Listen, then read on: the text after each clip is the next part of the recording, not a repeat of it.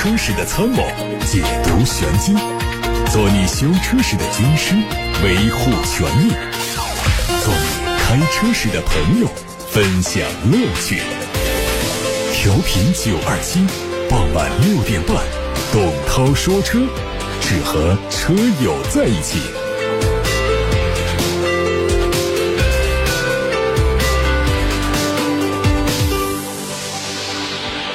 各位好，欢迎听董涛说车。大家可以把选车用车的问题发到直播间零二七八六八六六六六六，正在开通。还有董涛说车的微信公众号，可以图文留言。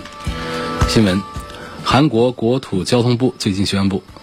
将召回现代、起亚等汽车厂家在韩国销售的总共七十多万辆问题车。近期现代的多款车型都接连爆出质量问题，引发社会关注。这一次召回的七十一万多辆问题车当中，雅尊。杰尼赛斯 G 八零两款产品占到了总召回规模的近六成，另外还包括起亚狮跑和起亚 K 七。主要原因是车辆刹车系统当中的电子控制液压装置内部有短路现象，可能会引发火灾。起火隐患已经成为现代汽车质量安全最大的问题之一。值得关注的是，G 八零作为杰尼赛斯进入中国市场的主打车型之一，已经在中国开启了预售。这次召回事件肯定会对杰尼赛斯在海内外的销售造成影响。今年以来，现代旗下的车辆自燃起火事故不断发生，仅杰尼赛斯就因此在韩国和北美市场召回了超。超过十万辆 G 八零和七零等问题车。上月底，中国市场也因为同样的隐患，召回了一千七百多辆捷恩斯三点零。今天，新修订的《中华人民共和国未成年人保护法》正式实施。这次新修的《未成年人保护法》对儿童道路交通安全提出了新的规定，首次把儿童安全座椅的使用纳入全国性立法。在第十八条中明确确定。监护人应采取配备儿童安全座椅、教育未成年人遵守交通规则等措施，防止未成年人受到交通事故的伤害。这为中国预防未成年人交通伤害奠定了法律基础，也使得儿童安全座椅成为儿童乘车出行的必选项目。对此，有专业人士指出，第十八条中对于配备儿童安全座椅使用了“应当”的字眼，也就是说，它是一种强制性的义务，从根本上解决了法律依据的问题。最近，疑似奔驰全新车型 EQE 的路试照片在网上流传。新车有望在今年九月份开幕的法兰克福车展上亮相，明年开始交付，未来还可能会实现国产。从曝光的照片看，前脸是封闭式的进气格栅，整体轮廓和奔驰 EQS 相似，车身采用轿跑风格，尾灯造型。可能和奔驰的 EQS 一样，采用贯穿的设计。动力配置还没有披露，参考奔驰 EQS、EQE 的入门版，可能大概率会采用单电机；中高配车型用双电机。另外，还可能会推出高性能版本。在新款奥迪 Q5L 上市发布会的现场，一汽大众奥迪宣布，新款 SQ5 会在六月十二号开幕的粤港澳大湾区车展上亮相。从此前传出的疑似新 SQ 五的谍照看，它的造型和海外版的中期改款 Q 五相同，并且会提供 SQ 五和 SQ Sportback 两个版本。两车在尾部造型设计方面会有所不同。动力继续用 3.0T 的 V6 发动机，匹配八速的手自一体变速器。本田汽车此前在国内发布了全新的纯电动概念车，展示了未来在电动化领域的发展方向。量产版会在明年由东风本田和广汽本田共同投产，内部代号分别为 3BS 和 3BR。以东风本田版为例，3BS 是由东风和本田中国联合设计，意味着该车将是一款由中国本土研发和投产的纯电动 SUV。尺寸估计和海外已经发布的全新缤智尺寸相差不大。目前还不确定量产版本是否是。纯电动平台下的产品，具体动力信息官方也没有发布。别克君越的艾维亚先享型已经上市了，售价是二十六万五千八。作为君越的豪华版本，将采用专属的红色油漆，搭配专属的车标，还有全新的十九寸皇冠型的轮毂，外观看起来更加独特。内饰采用的是灰色的配色，座椅、中控饰板和车门饰板都采用了菱形的编织设计。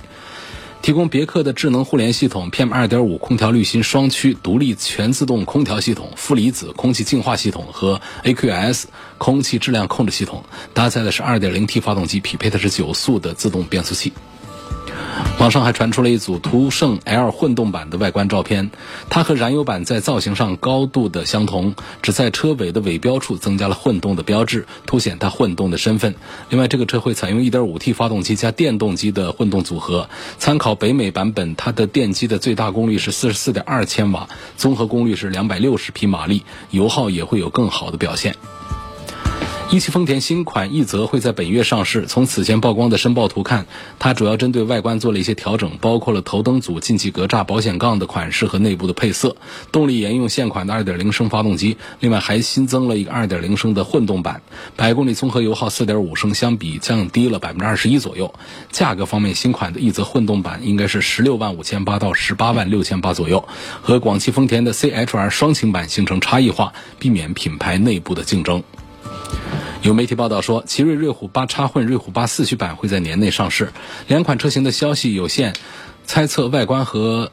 其他的内饰都会采用现款的车型相同的风格，主要针对动力和配置做了一些调整。现款车型用的是 1.5T 和 1.6T 发动机，瑞虎八插混可能会用 1.5T 发动机加电机组成的混动系统，瑞虎八的四驱版可能会用 2.0T 的发动机。五月二十五号，特斯拉官方微博发布消息说，已经在中国建立了数据中心，以实现数据存储的本土化。未来所有在中国大陆市场销售的车辆所产生的数据都会存在境内。继特斯拉之后，更多的跨国车企都开始关注在中国的数据安全问题。福特汽车表示，在二零二零年上半年已经在中国建立了一个数据中心，并且在本地。存储相关的车辆数据，宝马表示会在中国运营中国车队的本地数据中心，戴姆勒会在中国运营一个专用的汽车后端，用来存放汽车数据。还有日产汽车也表态，在数据安全方面会遵守中国的相关规定。一时之间，国内汽车数据安全的受重视程度已经达到了前所未有的高度。我们今天在节目的资讯部分呢，发布了一个新闻，说国家已经立法强制要求儿童。乘坐汽车要使用安全座椅，这是第一次把儿童安全座椅的使用纳入到全国性的立法，并且啊，从措辞来看呢，它是一种强制性的义务，从根本上解决了法律依据的问题。在新修订的《中华人民共和国未成年人保护法》当中，第十八条对于配备儿童安全座椅是使用了“应当”的字眼，也就是说，它是一种强制性的义务。明确规定，监护人应该采取配备儿童安全座椅、教育未成年人遵守交通规则等措施，防止未成年人受到交通事故的伤害。关于这一条新的这个法规，今天在网络上呢也是反响非常大。那么在节目的直播过程当中，大家也可以参与节目互动讨论一下关于儿童安全座椅的一些常识。说我们现在很多家庭。有小孩，但是没有儿童安全座椅；有儿童安全座椅，但是不重视使用儿童安全座椅；使用儿童安全座椅，但是呢，没有正确的使用儿童安全座椅。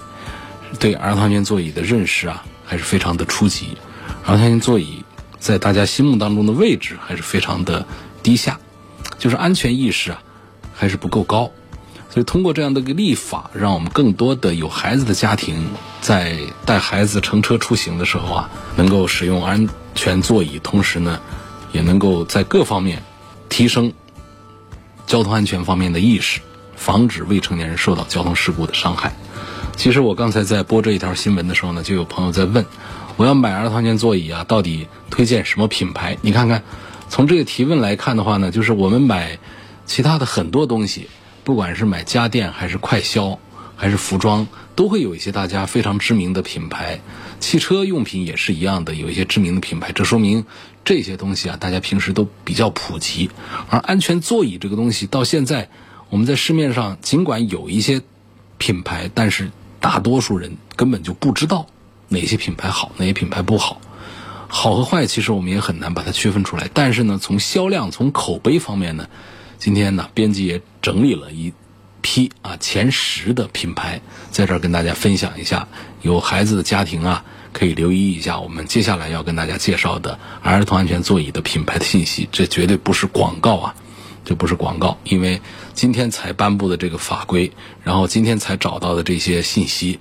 然后根本就没有可能说这是儿童安全座椅的品牌厂家投放的广告，说在口碑榜上排名比较靠前的第一名叫好孩子这个品牌。好孩子集团呢是一九八九年创建的，这是全球儿童用品领域的重要企业，是目前中国规模很大的专业从事儿童用品的企业集团。这是第一个好孩子。第二个品牌呢是宝德仕，宝德仕它不是一个。汉语的中文的一个品牌商标，可能大家看到了 logo 也不一定能想到它叫宝德仕，啊，但是呢，它是在这个 logo 上呢，特征还是非常的清晰的。上面是英文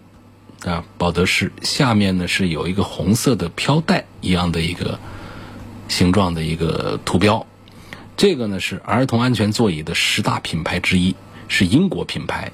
已经创立了好几十年。欧洲儿童安全座椅市场当中呢，它是一个领先品牌，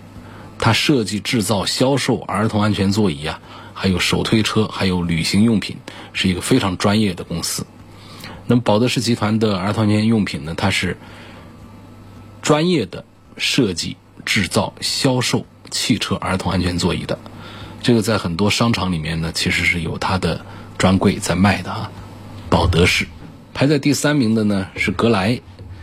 格莱它是呃一家上海贸易公司推出的，现在呢，它主要是做婴儿推车，婴儿推车当中的十大品牌，同时也是知名的儿童安全座椅的品牌。很多年轻的爸爸妈妈都非常信赖格莱的产品，因为格莱始终是把安全性和便利性融入到产品的研发当中，给宝宝带来更多的快乐，也给爸爸妈妈们带来更多的方便。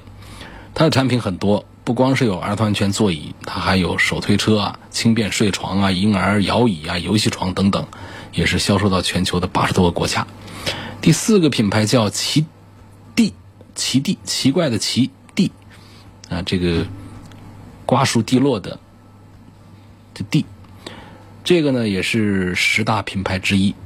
啊，是上海的一家公司。呃，在做销售，但是呢，它的品牌呢是来自于德国，德国著名的儿童安全座椅制造商，是欧洲的三大座椅品牌之一，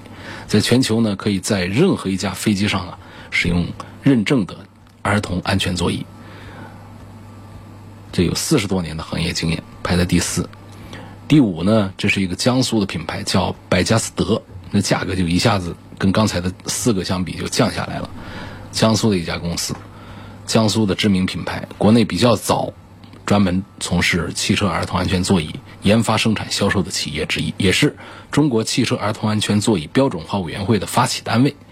也是中国汽车儿童安全座椅标准的起草单位。后面还有几个品牌，我们不用一一的跟大家仔细的介绍了啊。排在第六位的是德国的斯迪姆，德国的斯迪姆是杭州一家公司在做全国的总代理。第七呢是宝贝第一，宝贝第一呢，它也是从欧洲引进的一个品牌，在宁波生产。康贝，康贝呢，这是九五年在上海成立的一个独资的一个公司。实际上呢，这是一家日本的一个品牌，已经成立了几十年。第九名呢，第十名呢，这个就。品牌要更加的，其实也是十大品牌，但是呢，大家可能听说的就更少一些了。啊，这个杭州的一家公司，啊，第九名叫 Rico，还有第十名是麦凯。麦凯是一家福建的公司。啊，这十大公司呢，我们就跟大家介绍到这儿。所以各位年轻的爸爸妈妈们呢，想买一个儿童安全座椅，不仅仅是为了不违法。因为现在已经立法要求我们带孩子出门，车上应当用了一个强制性的措辞，应当使用儿童安全座椅，不仅仅是为了合法，更重要的是为了我们孩子的安全。所以记住这些品牌：好孩子、宝德仕、格莱、奇地、百家斯德等等。大家可以通过网络啊查询一下，百度搜一下，到商场逛一下，给自己的孩子买一个既漂亮又安全又舒适的。儿童安全座椅，这是我们今天给大家带来的第一个话题。下面第二个话题呢，要跟大家讲一下这个探月的颗粒捕捉器的问题。因为这两天呢，也是陆陆续续的很多人在后台提问，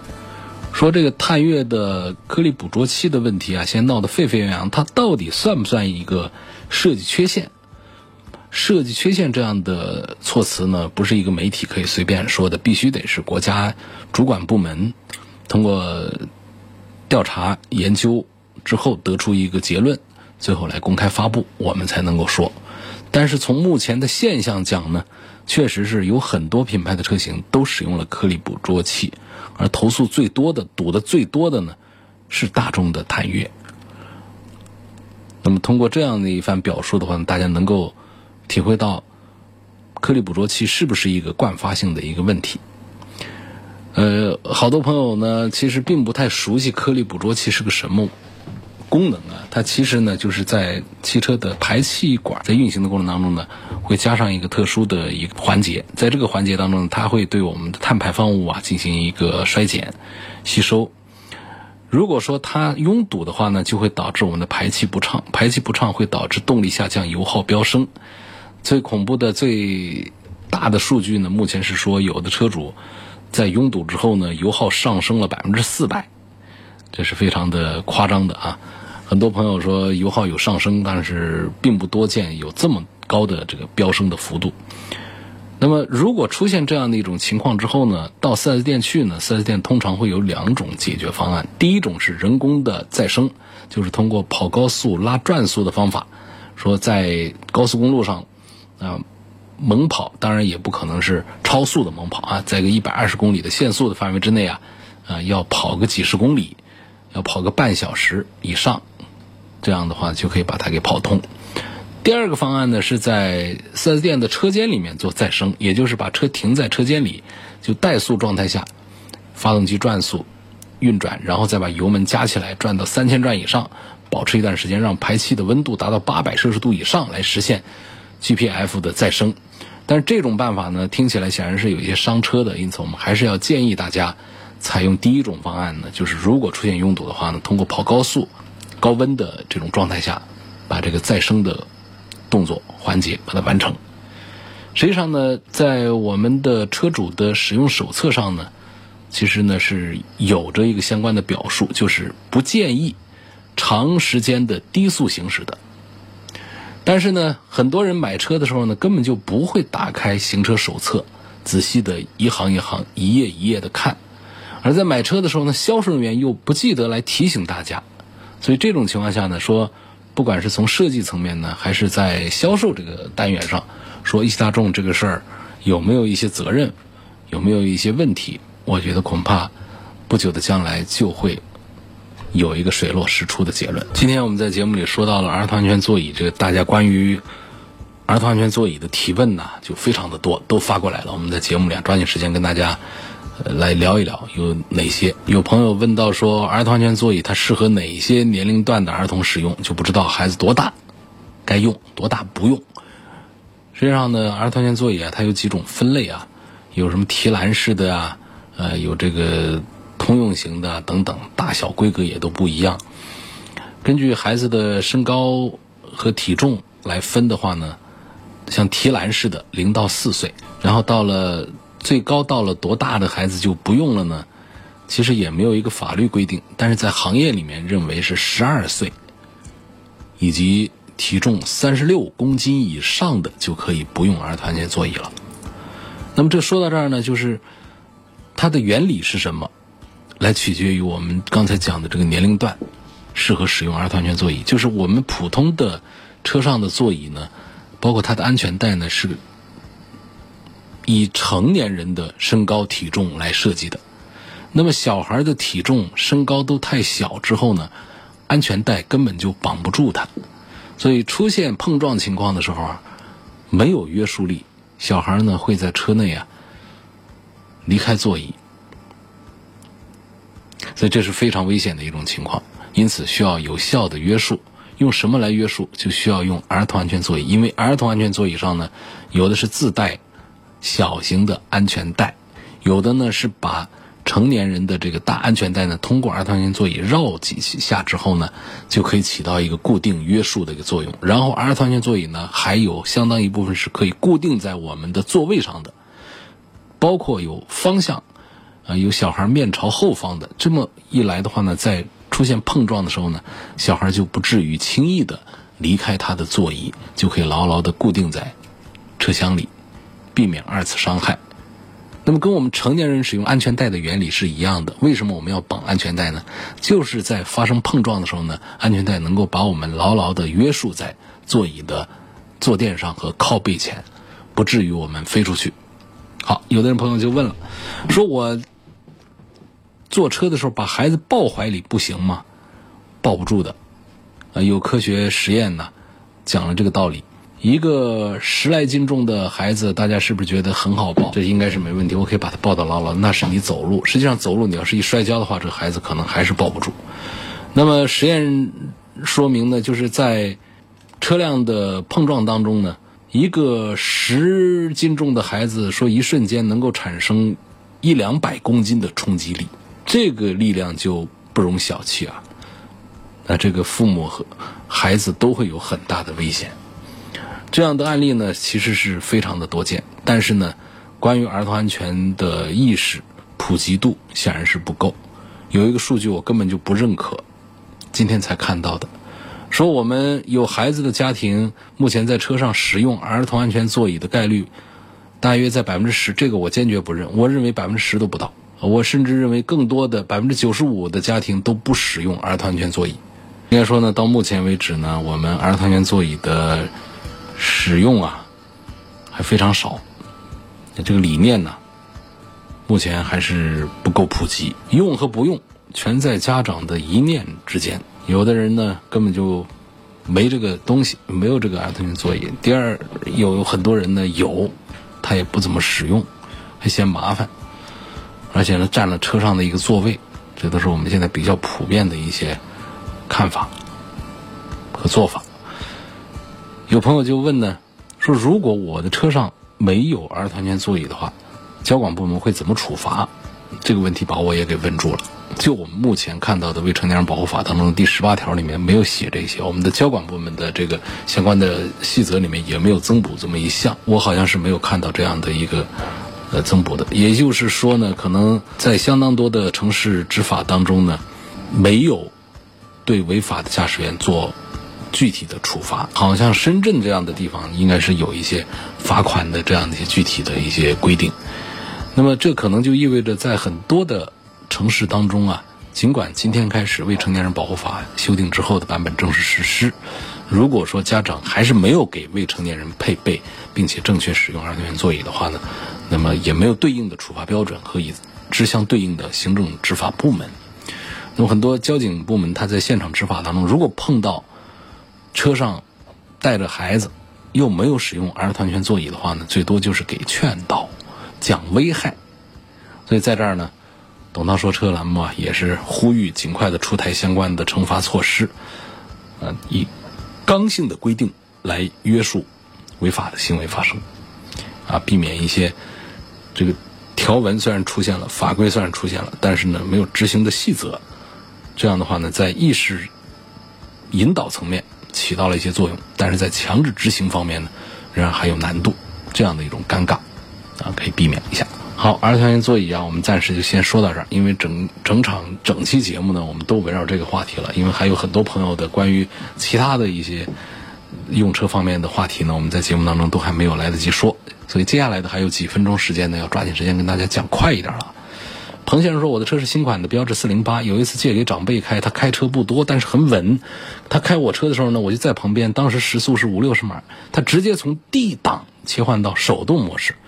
我跟他说不要这样切换，对变速箱有伤害。他说车子这样设计的就可以这样操作，没有影响。因为他是长辈，我也不好说什么，就想问一下这样的操作对变速箱到底有没有伤害？没有伤害，没有伤害啊！这样的操作是不要紧的，不用担心了。”继续来看来自董涛说车微信公众号后台的问题。我刚才在节目里说啊，我说有数据说儿童安全座椅的使用率呢，呃，媒体报道是百分之十，我认为是不到百分之十，我认为是有更多。就有一位叫叶未央的网友跟我留言，他说我今天听了央广的广播，说儿童安全座椅的使用率只有百分之一，不知道百分之一到底有还是没有。反正我看到好多的车上呢都是有小孩没有安全座椅呀。下面有个朋友问我说：“特斯拉不是在做召回吗？怎么我没有听到你在新闻里说呀？”这个问题我得解释一下，我关注到了这条信息啊，但是呢，它是北美的召回，它没有涉及到中国的召回，所以今天暂时就没有说。因为特斯拉宣布在北美地区主动召回 Model 3，还有 Model Y，检查它的刹车部分。那么，针对这样的召回呢，媒体也在采访特斯拉中国。特斯拉中国回答说。针对中国市场呢，目前他们已经向主管部门提交了主动召回的备案，备案的程序要完成之后，才能启动相关的召回工作。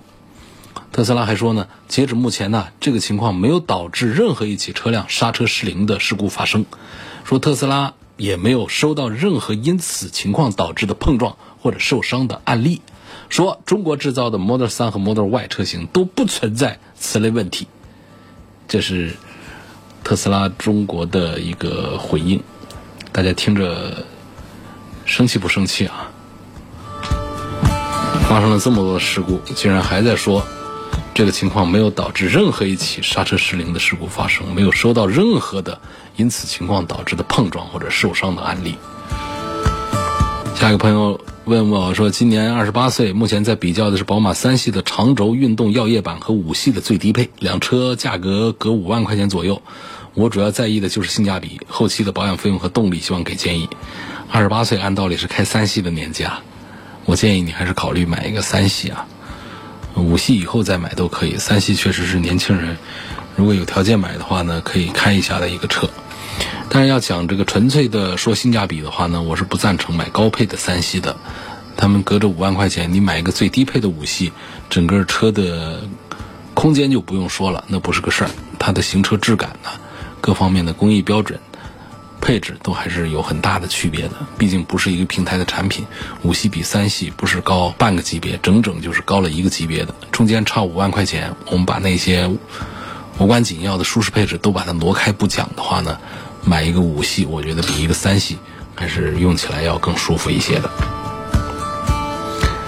奔驰 E 级和宝马五系哪个更值得入手？都差不多，都很值得入手。五系可能平衡做的要更好一些，E 级在豪华感受方面更惹人喜爱一些。有位朋友叫重新开始，他说：“涛哥，你说的是对的，在深圳后排座位不系安全带都要面临罚款，而且都是电子抓拍，拍的都很清晰。”好嘛，这我也是道听途说啊，我没有在深圳实地的采访过这样的消息，这样的新闻。下面有个朋友说，从质量、被动安全性还有后期变速箱的可靠程度方面对比一下，凯迪拉克 ST5 和福特探险者，们应该如何选择？两个车的驾驶感受分别怎样？嗯，其实说呢，这个两个车，不管是凯迪拉克 ST5 还是福特探险者，驾驶感受都是比较接近。但是呢，凯迪拉克作为一个豪华品牌，它仍然会在隔音降噪在各个方面做的要更加的用心一些。所以在价格近似的情况下呢，我还是觉得一个豪华品牌比一个普通品牌要在品质感上，呃，要更加的强大一些。作为 XT5 这个车呢，它关注到一个变速箱的可靠程度的话呢，这个话我讲的话呢，可能就不是它的强项了。因为通用家的这个九 AT 的变速器呢，它的市场口碑并不好，有很多的人反映它的匹配不好，还有很多人反映呢它的故障率比较高。那么换过去说，福特的探险者呢，福特家的变速箱呢，过去也走过弯路，也用过一些这个双离合啊，一些乱七八糟的。现在他们家用的这个十速的手自一体变速箱来匹配 2.3T 的这套动力，目前的市场口碑还是很不错的。所以你会看到呢，在价位上很接近，但是呢，从动力的规格，从各个方面讲呢，探险者比凯迪拉克的 ST5 啊，其实是性价比要高一些的啊。价格相近的情况下，其实我赞成福特的探险者要多一些。好，今天就说到这儿了，感谢大家收听和参与每天晚上六点半到七点半钟直播的董涛说车。错过收听的朋友们，可以关注一下董涛说车的全媒体平台，各大平台上的董涛说车专栏里都可以找到往期节目的重播音频，并且可以提出更多的选车用车的问题。明天晚上的六点半钟，我们再会。